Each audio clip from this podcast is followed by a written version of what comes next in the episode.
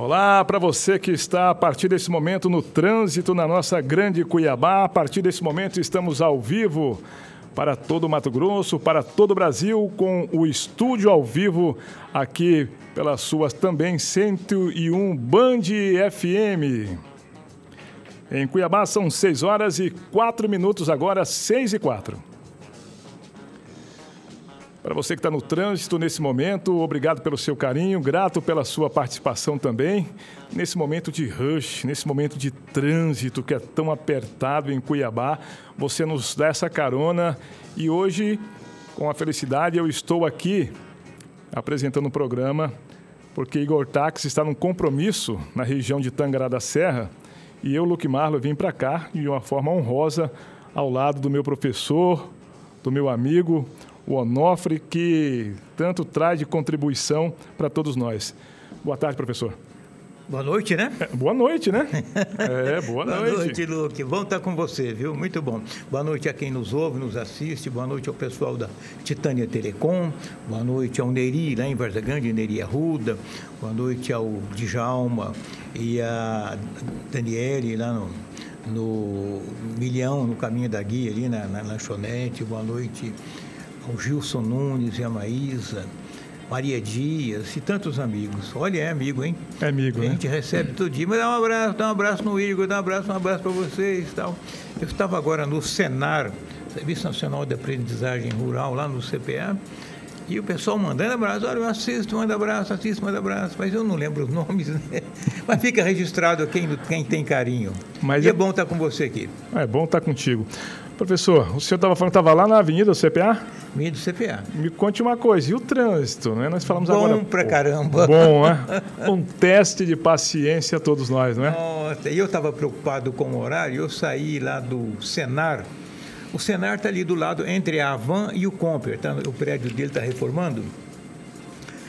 E para entrar na Fernando, na, na Avenida do CPA, é uma novela. Eu tive que fazer umas baianadas lá para conseguir, porque eu tinha que chegar aqui. Vim ali pela Morada do Ouro e chegar aqui não foi fácil. É um sacrifício, um trânsito Mas nesse é momento. É a cidade, né? É a cidade. É a cidade. Bom, ontem o senhor recebeu com o Igor Taques aqui a presença do prefeito de Várzea Grande. Foi um bom papo ontem, né? Ontem eu não pude vir. Ah, você não estava? Não estava ontem, infelizmente. Eu vou pedir desculpa. Eu já pedi desculpas ao Igor por não ter vindo ontem e nem sequer pude avisá-lo.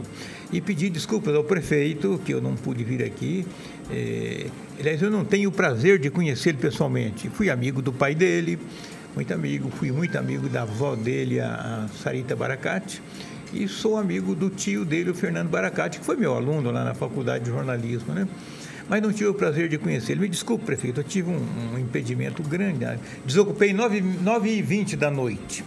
Olha o tempo, Mas né? Foi, pelo que o, o Igor me falou, que foi uma boa conversa. Foi, foi. Eu acompanhei ontem também no carro, assim como nossos ouvintes estão acompanhando nesse momento na 101.1 Band FM. E assim que a gente tiver também o Bruno Pinheiro em Brasília, vamos acionar o Bruno.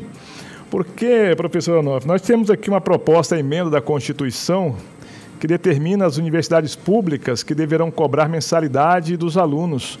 O texto entrou na CCJ, Comissão de Constituição, Justiça e Cidadania, na Câmara dos Deputados, e ficou definido assim que a gratuidade ela é mantida apenas para os estudantes que comprovarem ser carentes. E isso vai ser definido ainda na comissão, mas já entrou em pauta na Comissão de Constituição, Justiça e Redação. Lembrando que essa comissão ela é muito importante. Ela é como se fosse uma das mais importantes daquela casa de leis, né? Passa por todas Sim, as outras para é, chegar ali. É a né? porta de entrada, né? Ela é a porta de entrada, né? Porque às vezes entra um projeto que não é constitucional e fere a Constituição aquele projeto, aí barra na entrada, né? Sim. É, aí vai nas comissões temáticas, educação, saúde, segurança, meio ambiente e outras que eu não sei quais, e depois volta lá, né? E de lá que dá o um encaminhamento para plenário, para votação. Acho que é isso. É. É, porque aqui na Assembleia Legislativa, então, é o inverso. Ele passa pelas comissões e... Ah, é? é ah. Educação, aí vai na agropecuária e ela finaliza dando parecer da Comissão de Constituição e Justiça, e aqui é redação. Aí ela vai para o plenário. Como é que o senhor avalia, que é um professor de universidade, essa condição, por exemplo, de alunos que estão em universidades públicas terem que pagar uma mensalidade. Estamos preparados para essa discussão? Ah, isso vai dar uma grande discussão. Já faz muitos anos que a universidade, a universidade pública vem dizendo que ah, o ensino tem que ser gratuito, o ensino tem que ser gratuito. Historicamente, a gente não pode olhar o presente e o futuro sem olhar essa história toda. No Brasil, a universidade pública sempre foi gratuita, nunca se cobrou.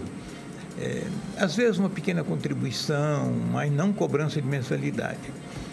Depois, né, nós estamos, um, estamos com um, problema do Brasil que tem que ser resolvido. A educação brasileira está sob questionamento grande, que é o...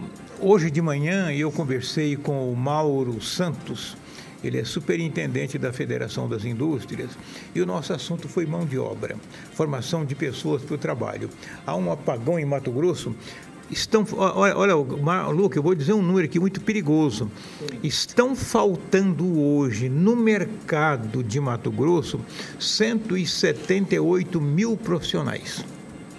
178 mil, mil profissionais. profissionais. Isso significa perto de mais do que 5% da população é o que o mercado está precisando e que não tem. Não tem por quê? Porque a formação não é adequada. E, embora tenha muita gente desempregada, essas pessoas não são as pessoas que o mercado quer. Muita gente que se desempregou durante a pandemia, né, e problema de empresas que fecharam, faliram ou que mudaram de ramo, essas pessoas não voltam ao mercado mais. Elas não estão preparadas para tecnologia, para essa nova visão de trabalho. Então, a, a, vai ter que se mexer na educação do país.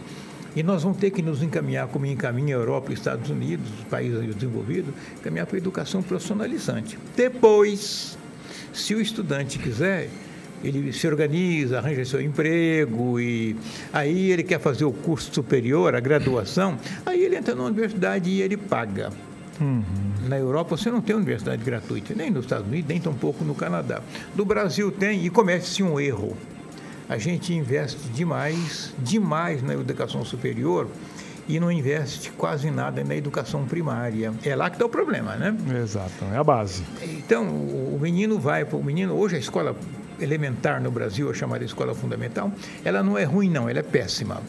O menino chega na universidade, aqui na Universidade Federal, eu estou me alongando um pouco, mas para responder, é preciso alongar isso para a gente entender eu vou dar um nome, o professor Edson Miranda é, me disse aqui recente aqui na Universidade da Engenharia, um aluno, não é o professor Edson, não, é, é o professor Miranda da Ferrovia, perdoe, professor, o, um aluno entra na engenharia, passa no Enem, Sim engenharia, basicamente matemática e física. Pura. Eles passam um ano com ele. 2 mais 2, 4, 4 mais 4, 8, 8 mais 8, 16, 1 mais 2 é 3, 3 mais 1 é 4. Eles passam com ele na universidade, porque ele chega nesse nível de analfabetismo. Do mesmo modo, o Senai, Senar, o, Sen, o, o Senac, que são cursos profissionalizantes particulares de curta duração, eles têm um problemão. O sujeito chega lá para fazer um curso de eletricista, que tem mercado adoidado para isso, encanador, azulejista, pedreiro, pintor, mas não sabe ler. 2 mais 2, 4. O Senar Pronto. não tem tempo, é um curso de 3, 4 meses, não tem tempo de ensinar o cara 2 mais 2 são 4. E aí o cara não tem, não, não, não, tem a vaga no mercado e não tem gente. Aí tem 178 mil vagas e a tendência é que isso dobre em 5 anos. E em cinco anos a educação não consegue formar gente para atender o mercado. 178 mil vagas. Mil vagas e não tem de gente. E aí, é, e a tendência do Estado é crescer muito. O que é que nós estamos falando? Desviar o foco da universidade e botar o foco no ensino técnico, como é no mundo inteiro.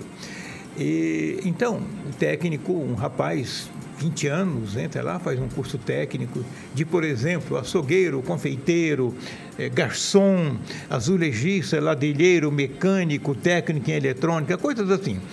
Ele, cabeleireiro, ele faz esse curso técnico e vai trabalhar. De repente ele resolve, ele se organiza, tem um emprego, faz um capitalzinho, ele resolve fazer a universidade, ele pode, ele vai pagar. Porque ele tem como pagar. Mas não esse curso espichado de 4, 5 anos que você passa lá mastigando rolha 5 anos. É... Sai preparado, será? Não, não sai. Então a gente precisa rever a educação. É, talvez o caminho não seja esse, de cobrar mensalidade agora, porque eu vejo que cobrar mensalidade vai ser inevitável, mas não hoje, num futuro próximo, quando nós mudarmos todo o sentido da educação brasileira. E encerro dizendo o seguinte: todo o sistema futuro, futuro que eu falo a partir de hoje, futuro de vagas no mercado de trabalho, é para gente com preparo técnico. Não precisa ter diploma de doutor, bacharel. Sou bacharel em administração e trabalho como Uber. Nada contra o Uber. Sim. Mas não foi para isso que ele foi preparado. Né? O Uber é uma outra atividade que, num futuro próximo, o motorista terá que passar por qualificação técnica. Então, você vê que o sistema educacional está diante de uma grande encruzilhada. Esse, essa proposta aí, tá bom, ela pode até passar, mas ela não resolve o problema, viu? Da, é. da, da existência de. A gente não fala mais mão de obra, de recursos humanos para trabalhar. Então, essa proposta de emenda à Constituição é a PEC de 2000, é a PEC 206 de 2019. Ela determina que as universidades públicas deverão cobrar por mensalidade dos alunos. O texto está tramitando na Câmara dos Deputados. E como é que ela está nesse momento? Como é que ela está hoje? Por onde ela passa lá no Congresso Nacional, na Câmara dos Deputados? A PEC 206 de 2019 ela será enviada a essa Comissão de Constituição, Justiça e Redação, que na verdade já chegou ontem, ela já chega a essa comissão na Casa. Câmara Federal, né? Na Câmara Federal, Brasília. Então ela chega lá e agora vai para análise. Se aprovada, será criada uma comissão especial para debater e votar o mérito dessa proposta, para depois disso ir para plenário. Quer dizer, é um caminho ainda, como o senhor falou. É discussão para muitos anos. Que também não seria, nesse momento, um momento de contagem regressiva para as eleições em outubro. Quem é que vai querer colocar uma coisa dessa e seu nome Olha, defendendo é, uma bandeira, né? Eu escrevi um artigo que vai sair amanhã na Gazeta, no Media News e outros sites, no, no, no Repórter MT, onde eu estou dizendo que. eu estou dizendo que. Sim os legisladores, os parlamentares que forem eleitos esse ano, eles vão ser eleitos fundamentalmente para votar grandes temas que o Congresso sempre fugiu. Porque nós temos um Congresso muito ruim, de muito baixo nível social, cívico e intelectual. É, o Congresso que vem vai ter que debater temas muito duros que esse Congresso e os anteriores nunca quiseram debater, tipo reformas, é, rever a educação, rever completamente a educação do Brasil, que é extremamente ruim em todos os níveis.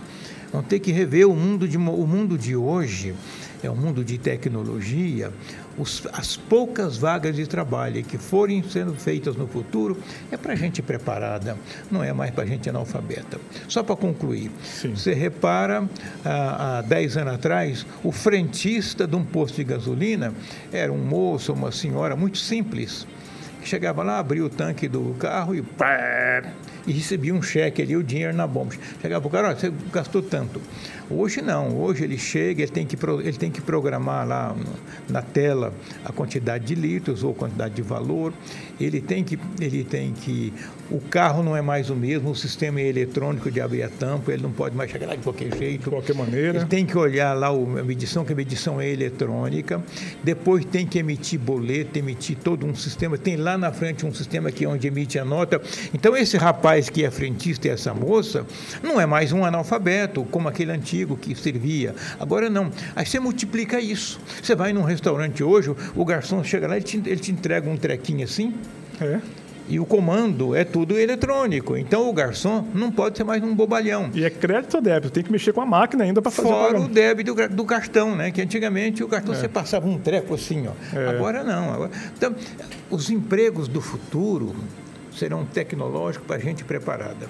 Então, cuida dos seus filhos aí, você que tem crianças novas, e nos próximos quatro anos vão ter que pressionar o nosso Congresso para mexer na educação de maneira séria e definitiva, olhando para o futuro. Professor Anoff, vamos para Brasília. O Bruno Pinheiro também já está e pode trazer mais informações, pode vir nesse assunto. E vamos saber dele como é que está essa quarta-feira na capital federal. Boa noite, Bruno, para você. Olá, uma ótima noite. Que bom falar contigo, Onofre, quem nos acompanha aqui na TV Cidade Verde. Uma quarta-feira muito movimentada aqui na Câmara dos Deputados. Até que existe uma expectativa, Onofre, quem nos acompanha, que na semana que vem volte o serviço remoto aqui, o expediente remoto, que é quando os deputados não precisam comparecer aqui no plenário realmente da Câmara dos Deputados. Eu conversava com alguns deputados hoje durante o dia, eles estavam reclamando que estão ficando muito tempo aqui, chegam cedo e a sessão começa às 5 horas e vai até às 22 horas, 11 da noite e durante um ano de campanha eles estão ficando muito tempo aqui e acabam não conseguindo visitar os seus estados e os municípios. Mas hoje ainda um número de vários deputados, um pouco mais de 408 dentro da casa e elegeram por 232 votos Lincoln Portela do Partido Liberal de Minas Gerais como novo vice-presidente da Câmara dos Deputados. Ontem nós contávamos aqui a repercussão sobre a saída de Marcelo Ramos, que era do, do Partido Liberal, como ele saiu na janela eleitoral, teve uma cobrança do presidente Jair Bolsonaro para que houvesse ali, e aí uma liminar do ministro Alexandre de Moraes acabou concedendo para que fosse é, convocado uma nova eleição da mesa diretora. Entre esse nome, outros quatro nomes tiveram candidaturas avulsas, como a ministra Flávia Ruda, que obteve um pouco mais de 80 votos. Então, aqui dentro da Câmara dos Deputados, começa uma discussão agora sobre ICMS dos combustíveis. E aí, Onofre consegue falar muito melhor do que eu sobre esse assunto. Onofre, Luke Marlon e quem nos acompanha. Que, o que o relator quer realmente emplacar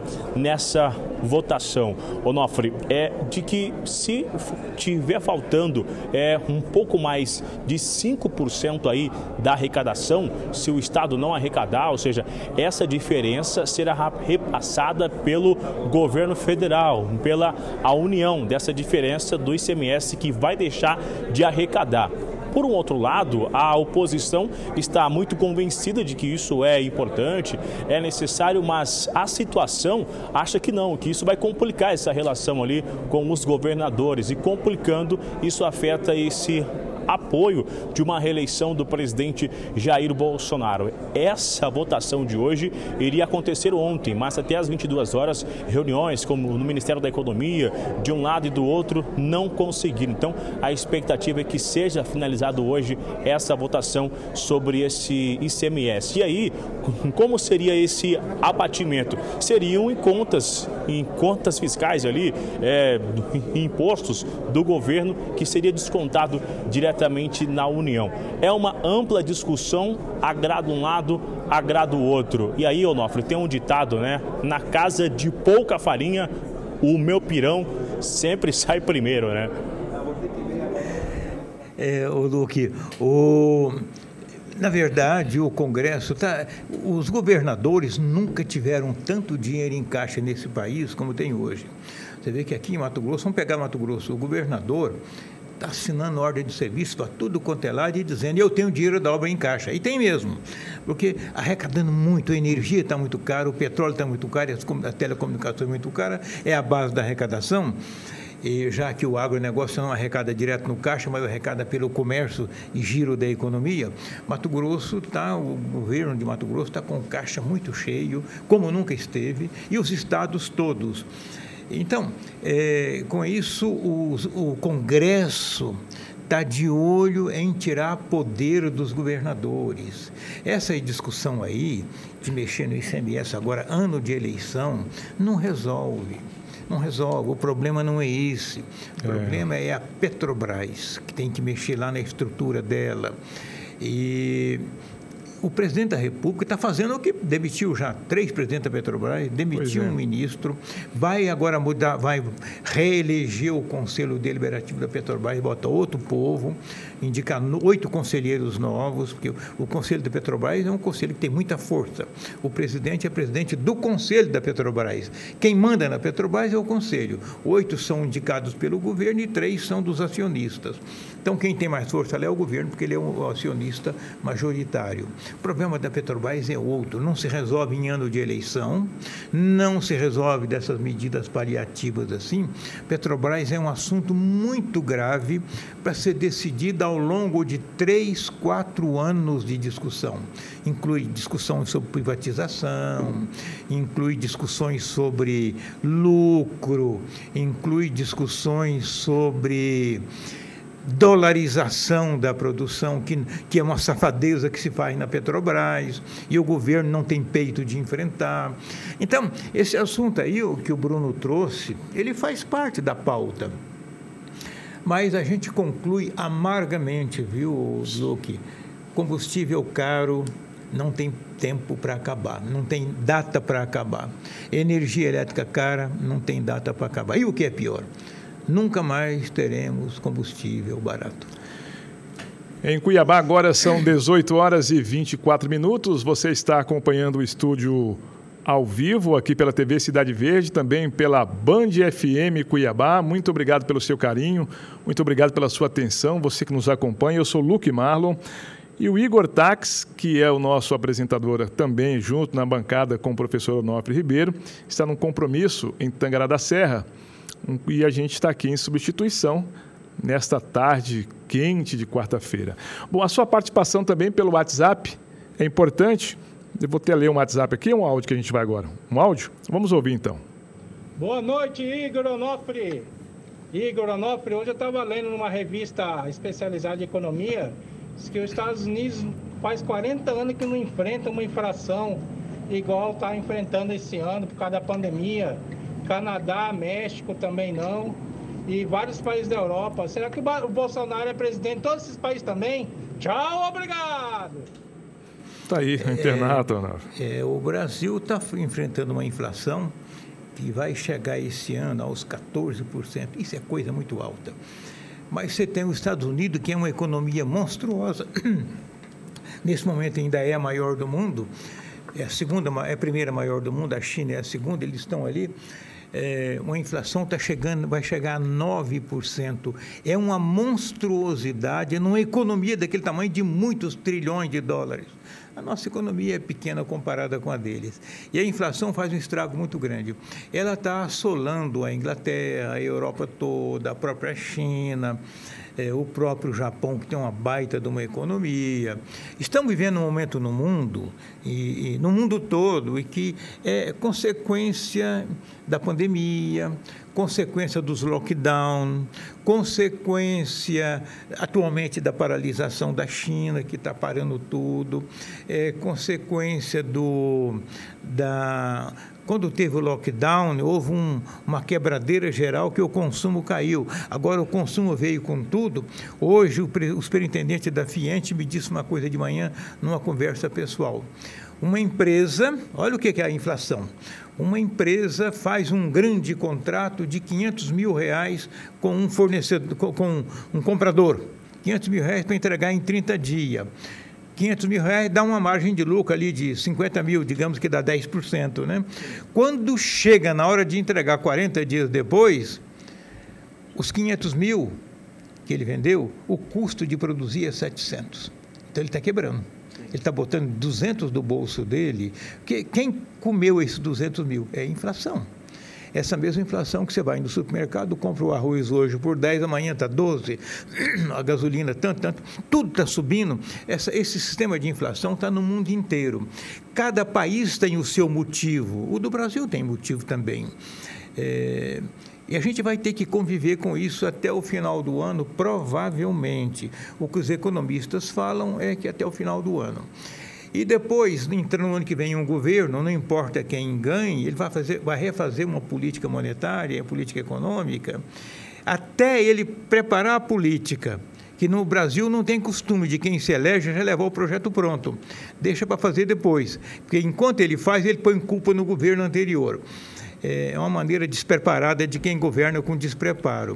Até o próximo governo fazer uma política financeira, monetária e econômica, a gente vai arrastar com garantia até junho, julho do ano que vem, arrastando essa inflação. Inflação é um problema do mundo moderno. Combustível caro é um problema do mundo moderno. É do mundo. E cada país sente do seu jeito. Aqui sentimos do jeito que sentimos, mas o mundo inteiro está sentindo.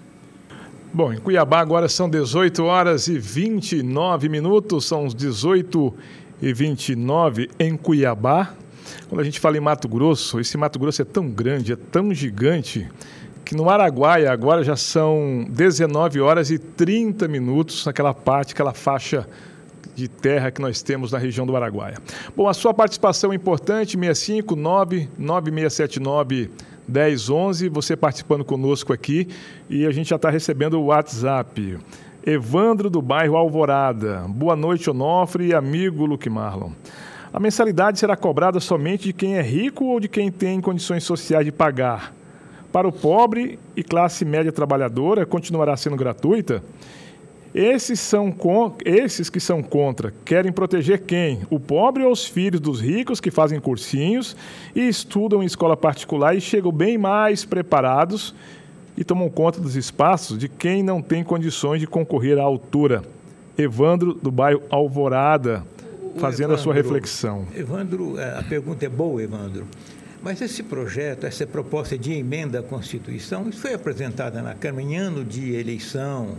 O Congresso, o Bruno disse agora mesmo ali na tela que os deputados ainda estão frequentando a Câmara por esses dias, mas ali pelo mês de junho em diante, some tudo. Vai ter uma sessão semanal só para marcar ponto e não vai se discutir nada de relevante mais. Essa é uma proposta para gerar discussão. Isso não vai passar tão cedo. E se um dia passar, é daqui a três, quatro anos, dentro de uma profunda reforma da educação brasileira. Então podemos dormir em paz que desse mato aí não sai coelho nenhum. É. E vamos considerar também que o ano eleitoral, dia 2 de outubro, é a eleição que nós temos é. no país e ninguém vai querer, em ano de eleição, não, mexer não com isso. Olha, agora 26, de 26 de julho até 5 de agosto é convenções. É quando os partidos escolhem os seus candidatos a todos os níveis de disputa. Mas daqui de maio até julho é partido conversando internamente, formando grupos, discutindo quem vai ser candidato, quem é candidato. Ninguém está olhando para mais nada senão para a eleição. Olha, agora eu tenho um recado para você que é associado ao Pacres Nacional Prever e deseja viver tranquilo. Você já sabe como ganhar 10% de desconto nas suas mensalidades? É isso mesmo que você ouviu. Com um simples ajuste, você pode garantir 10% de desconto todo mês na sua mensalidade. Quer saber como, não é? É só você ligar no horário comercial para o número 65 3315 2700 e pedir: Quero colocar o meu plano no modo super tranquilão. Pronto. Sem surpresa, sem pegadinha você fica livre de atrasos, fica protegido e economiza 10% todo mês. Então, meu amigo, não perca tempo e ligue hoje mesmo na Pax e coloque seu plano no modo super tranquilão, o jeito inteligente e econômico de quitar as suas mensalidades. Ah, lembrando que você também pode ganhar ainda mais descontos se pedir para antecipar o pagamento das mensalidades futuras. Ou, se você preferir ainda, pode pagar o seu plano pelo site da Pax. Eu já tenho o meu plano. E lá de casa todo mundo já sabe o que é viver tranquilo. Pax Nacional prevê o melhor plano de assistência familiar do Brasil. 65 33 15 2700. Em Cuiabá, 18 horas e 32 minutos. Vamos a um breve intervalo e voltamos em instantes com o estúdio ao vivo aqui na Band FM. É, muito obrigado pelo carinho da sua audiência. Em Cuiabá são 6 horas e 38 minutos. 6 e 38 na capital mato-grossense, aqui pela Band FM e também pela sua TV Cidade Verde. Estamos ao vivo com o professor Onofre Ribeiro. Vamos contextualizando né, esta quarta-feira. Professor, hoje tivemos sessão plenária na Assembleia Legislativa, mais de 50 vetos.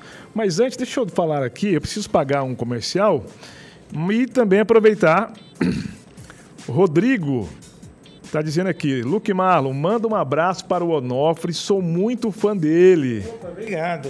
O, o, Rodrigo, professor, ele é um jovem ainda, é um jovem, é, tem um filhinho lá também, muito trabalhador e está ouvindo o senhor no trânsito nesse momento. Ah, que bom, obrigado. Como é o nome dele? Rodrigo. Ô, Rodrigo, obrigado. Um abração do seu filho também. Aí, ó, tamo junto, já respondeu aqui, ó. Ah, que chique. Que, que, isso é muito legal, né, professor? Ô, legal. É Olha, para quem não sabe, esses dias eu encontrei o professor Onofre aqui nos corredores. Falei, professor, eu estava ouvindo o senhor cedo no emissor de rádio. Estou te ouvindo agora com o Igor. E qual que é a idade do senhor? Eu quase caí para trás. É. 78 anos. 78 anos. Com essa disposição, com essa cabeça, o senhor me deu uma lição aquele dia, né? Oh. que falou o seguinte, que quanto mais experiente a memória histórica lembra dos acontecimentos e tem mais condições. O senhor falou que se sente até mais preparado hoje, né? Assim, quem conhece a história ou o porquê da história, convive no presente, tem uma leitura muito boa.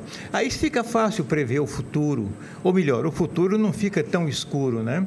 Eu tenho formação em história, gosto de história, me mantenho profundamente informado o tempo todo, gosto disso. E aí gosto de estar aqui, gosto de conversar. E eu acho que a gente fica maduro, tem um banco de dados bem grande, não tem o direito de sumir do mercado, não, viu? É um é, pecado, né? É um pecado. Então vocês vão ter, como dizia lá o, o Zagalo lá atrás, vocês vão ter, ter, que, que me, me aguentar. É, vai ter que me engolir. Olha, amigos, no Shopping Popular você encontra de tudo, de smartphones a produtos para o seu pet, além dos serviços como lotérica, cine e muito mais. Tudo isso em um ambiente climatizado com Wi-Fi, praça de alimentação e um amplo, amplo estacionamento de segunda a sábado, das 9 às 20 horas, aos domingos, das 9 às 15 horas. E se você já está à procura de um presente para o Dia dos Namorados, corra para o Shopping Popular e tenha várias opções para escolher. Shopping Popular, todo mundo gosta. Namorados, hein? Tá Aliás, dia dos namorados vai dar com frião, hein? Pois vai é. ter um frião chegando aí na outra semana. Dia dos namorados fica legal, com frio, né? Uma cobertinha, um vinhozinho, um, uma coisa assim e tal, e um aconchego, né? Quero fazer um pequeno registro, o, Marlon. Sim. Na semana passada, o senador de Mato Grosso, Carlos Fávaro, se licenciou para vir trabalhar na campanha de senador do Neri Geller. É um bom reforço. E no lugar dele assumiu uma minha querida amiga, a empresária Margarete Buzetti. É muito bom uma mulher no Senado. E eu acho que Mato Grosso, não, Mato Grosso nunca teve uma mulher no Senado. É muito bom. E a Margarete é muito dinâmica, é briguenta, é preparada. É, ela já andou ensaiando no passado tentativas políticas, mas agora ela, como suplente do senador Fábio, assumiu 120 dias. Muito bom, muito bom. Eu quero parabenizá-la, gosto muito dela e acredito muito nela. Boa noite, estúdio. Hoje vimos que a Assembleia Legislativa de Mato Grosso garantiu um pouco de justiça ao cidadão contribuinte, mantendo o veto do governador contra a redução de carga horária de trabalho de funcionários públicos que tenham entes em empresa privada, o trabalhador que trabalha normal, sem mimimi. Aqui está dizendo o seguinte, professor: hoje nós tivemos pelo menos mais de 50 vetos na Assembleia Legislativa e foram duas sessões que foram convocadas pelo presidente daquela casa, deputado Eduardo Botelho, do União Brasil. E dessas votações, bom, começou um pouco apertado. 24 deputados estavam presentes na sessão, para o finalzinho, já duas horas da tarde, foi reduzindo o número. E nós tivemos aqui ó, diversas outras votações. Eu até anotei uma aqui. Cadê? Essa é importante. Que muita. Foi lotado, viu, professor Anoff? As galerias da Assembleia Legislativa hoje, por conta dessa votação de vetos. São mais de 50 vetos que na semana passada tinha visto, já tinha sido pedido. Está aqui, ó é aquela lei complementar 11/2022 para instituir no âmbito da administração pública direta e indireta o programa de redução de carga horária de trabalho do servidor público responsável pelo dependente com deficiência. esse é daquela questão do teletrabalho. Foi 100% lá um acordo do governo com a Assembleia Legislativa para se ter um novo entendimento do teletrabalho para aquelas pessoas que têm alguém com deficiência. É, é o Tom Veto? Exatamente. É, funciona assim: quando a Assembleia vota uma lei e aprova, ela passa a vigorar depois que o governador sanciona. Sancionar, ele dá o de acordo. Porque às vezes a, a lei chega lá, ela gera despesas, ou alguma coisa que contraria as políticas do governo para aquele setor. Então, o governador tem uma prerrogativa da Constituição estadual que ele diz, ele pode vetar, ele diz, isso aqui eu não concordo, cancela. Mas aí volta para a Assembleia e a Assembleia tem a prerrogativa de pôr em votação a derrubada do veto do governador e Exato. reaprovar. Né? Nesse caso, reaprovou essa questão aí do, de quem tem filhos ou dependentes com tipo deficiência. tipo autista, Isso. É, tipo autista, é, deficiência Down, por exemplo, é, paraplégico, de terem uma redução da jornada de trabalho. Se a gente considerar a comparação com o serviço privado, né, não é igual. O serviço privado não tem isso. Porém, não tem ainda, porque há uma tendência hoje. Eu conversei isso hoje de manhã também com o, o Mauro Santos, lá da Federação das Indústrias, uma pessoa extremamente preparada. E ele estava me dizendo que hoje, quando se abre uma vaga de emprego, a pessoa chega lá, ela não quer simplesmente o emprego, ela quer saber se o emprego é compatível com o, o desejo dela, com as convicções dela, se motiva. Se a empresa, por exemplo, sujar o, o dia a atmosfera com, com, com fumaça, a, o, o, rapaz ou a moça não quer tal. É, então, o que está falando? É que há uma busca hoje por qualidade de trabalho, de oferta de, do, do, patrão em relação ao empregado. Então, no serviço público, nesse caso, antecipou. Eu acho justo, porque é, mais cedo ou mais tarde, Marlon, todo mundo vai ter o look, todo mundo vai ter que entrar nessa, porque é muito difícil quem tem um filho especial, quem só sabe quem tem um filho especial. Isso é, é uma verdade. Vai lá, mesmo. cuida do filho, o pai cuida do filho, não tem aonde deixar. É, se tiver um tempo a mais para cuidar dele, nós estamos dentro de uma modernidade da humanidade, da humanização, que é uma coisa que está nascendo muito fortemente depois da pandemia, com os aprendizados que nós tivemos naqueles lockdowns cumpridos que tiveram. Professor, vamos para o WhatsApp. Nós temos também mensagens de áudio, as pessoas que ligam no 99679-1011. Vamos ouvir? Boa noite, Anofo Ribeiro. Boa noite, Luque Marlon. Boa noite. Me chamo Nailda, sou do bairro Parque do Lago Vaza Grande. Sou ouvinte do seu programa. Gosto muito do programa de vocês. E que Deus os abençoe vocês grandemente. Que continue sempre assim, como vocês é. Ah, opa. Manda um alô aqui para mim, porque eu estou te assistindo. Um abraço para a senhora. Um abraço para ela, não? Como é o nome dela? Qual que é o nome, começo do nome dela? Deixa eu ver se ela falou. Vamos ver.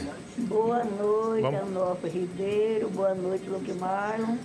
Eu me chamo Nailza, sou do bairro Parque. Marilza, né? Marilza. É Marilza? É Marilza, né, Luque? É, né? eu, eu entendi por aí também. Vai. É, do Cristo Rei Varta Grande, né? A senhora nos perdoe se a gente tiver ouvido mal, se é Marilza, é, se não da, for. Nailda, dona é, Nailda, Nailda, desculpe. Nailda Barbosa. Dona Nailda Barbosa. Muito obrigado. Um abração para a senhora e que a noite seja leve e que não falte água no Cristo Rei. Mais um. Boa noite. Boa noite, Igor. Boa noite, Onofre. É, Igor, é, nesses dias, nesses últimos meses, estamos é, é aqui, no, aqui em Cuiabá, é, várias ameaças de, de, de morte dentro das escolas, ameaças aí de de invasão aí nas escolas, tanto pública quanto particular. E nos Estados Unidos, ontem houve um ato desse, né, onde morreram mais de 15 crianças, né, que o rapaz entrou lá e matou todas elas aí. É, lá nos Estados Unidos é o país primeiro mundo. A, a arma é liberada lá, tanto que ele comprou a arma um dia antes de cometer o crime. É, não é, aqui no Brasil o direito é inverso, porque aqui a gente está querendo liberar a arma e lá estão querendo bloquear. É, mas é assim mesmo que tem que ser ou está dentro da regularidade? Aqui é Márcio Steff. Marcos, essa história de haver massacre nas escolas, isso é farra da meninada. Se você se lembrar, no final do ano passado, teve um garoto e uma garota aqui em Cuiabá que ameaçaram que ia cometer uma chacina na escola. Aí localizaram, prenderam, nada, era farra. É, os meninos fazendo farra uns com os outros. É, é brincadeira de adolescente não tem arma, não tem coragem, não é da índole brasileira. A índole americana, eu morei nos Estados Unidos uma época, eu conheço bem como é que funciona a cabeça de americano. Não há uma família, nenhuma família lá, que não perdeu um filho numa guerra. E quando o cidadão sai da guerra, vem de volta ao país, ele traz as armas que ele usou lá. É uma forma do governo americano ter um exército civil disfarçado então você tem em casa uma arma, você traz da guerra um fuzil e uma pistola. E fuzis na guerra americana não é que nem os nossos que são sucata, é fuzil sempre novo, que a indústria armamentista lá é poderosíssima. É, tem um lobby imenso com o governo. E o governo, ela empurra o governo para fazer guerra para poder vender arma. Então, as famílias, é, tra, os filhos que vêm do exército, da aeronáutica, da marinha, de onde vier, eles trazem as armas para casa e depois vai atualizando, comprando mais armas. E lá tem 18 anos, você leva a identidade e compra a arma. E os americanos são muito machucados por uma pressão social muito grande. É, aqui no Brasil a gente tem um, apesar do Brasil ter muita injustiça social, é, a gente não sofre a pressão de ser um dente de uma engrenagem que você não pode falhar. O americano é muito pressionado e fora o trauma que tem em todas as famílias por ter perdido os filhos na guerra. Vou fazer aqui um pequeno dado.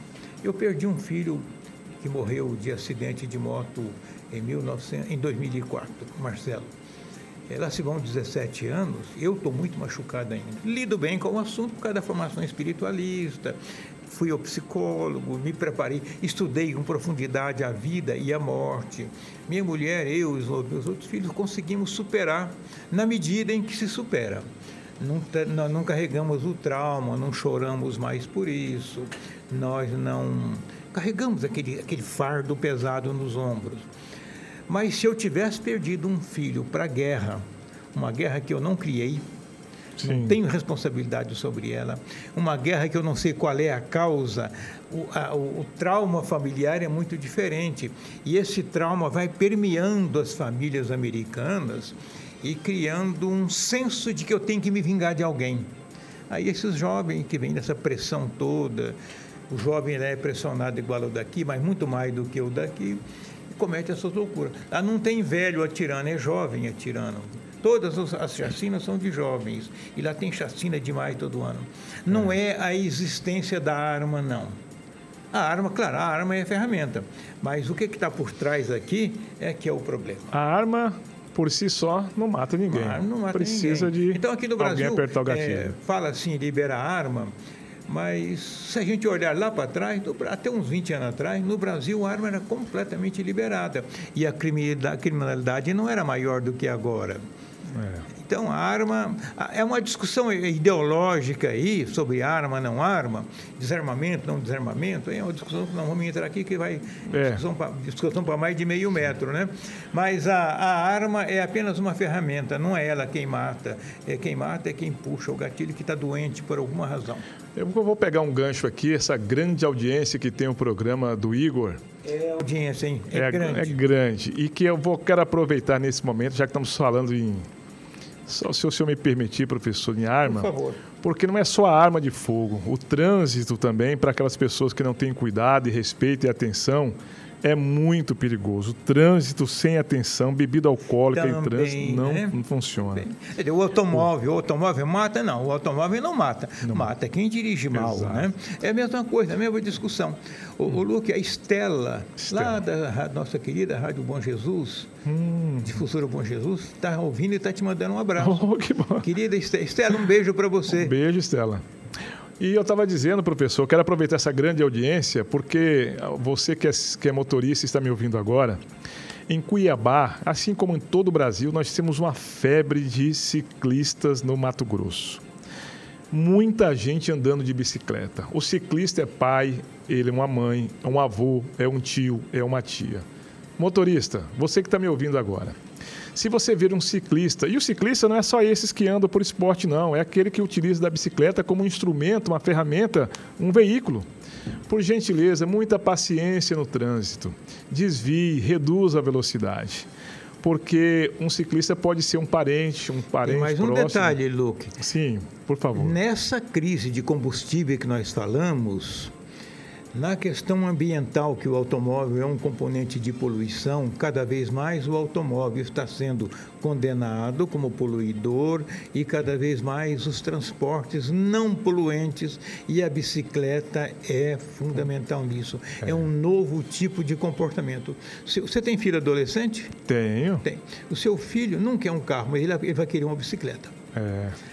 É, a minha geração queria carro, agora não, as gerações querem bicicleta. É, então, a gente tem que aprender agora a conviver com ciclista, tem que aprender a conviver com ciclista. Aprendemos a conviver com, motos, com motociclista. É. O motoqueiro era um problema, você lembra? Uns anos atrás, Ixi. o motorista tinha uma bronca dele, é, fechava, etc.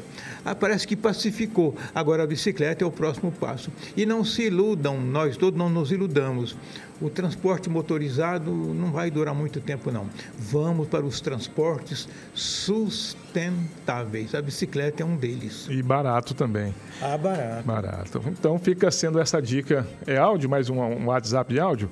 Bom, eu, vamos ouvir esse, esse WhatsApp, mas eu vou querer a, a sua participação também, porque a Câmara dos Deputados em Brasília aprovou uma medida provisória que institui o valor do salário mínimo, você que é trabalhador.